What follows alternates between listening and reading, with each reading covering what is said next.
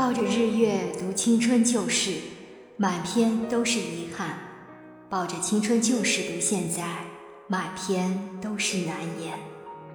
曾经让我们感动，曾经也让我们快乐。如果沉迷于青春旧事，也就少了人生的乐趣。放下往昔的点点滴滴，感恩于那些浪漫，只把感恩放在心间。青春旧事依旧是一张美好的诗篇，没有地址的桃花信，归宿已经很远。茶凉不再续，断章不再续，青春旧事不再提，往事已是结局。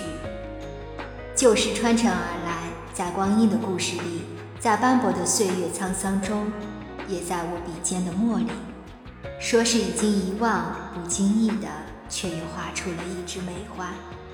雪飘在窗外，往事一幕幕，画卷清晰，让心荡起了涟漪。旧事没有地址，生命身不由己。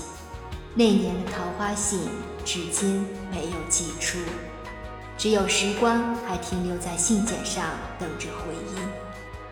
弄丢的时光已经没有了地址，让谁来收呢？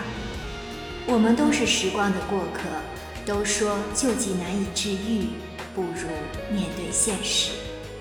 即便旧事重演，也失去了本身的美意。美好之所以美好，是因为我们给它添加了各种颜色和细节，而且颜色越深，情感越烈。不如像孩子一样回头看看，继续前行，无忧无虑。惜流芳亦成伤，不如看淡流光聚散，让青春旧事有个栖息的地方。不触碰往事，一杯酒里不再提遗憾。青春旧事，连模糊的影子都是多余。本文作者子墨文学，主播小菊菊，关注我，爱你哦。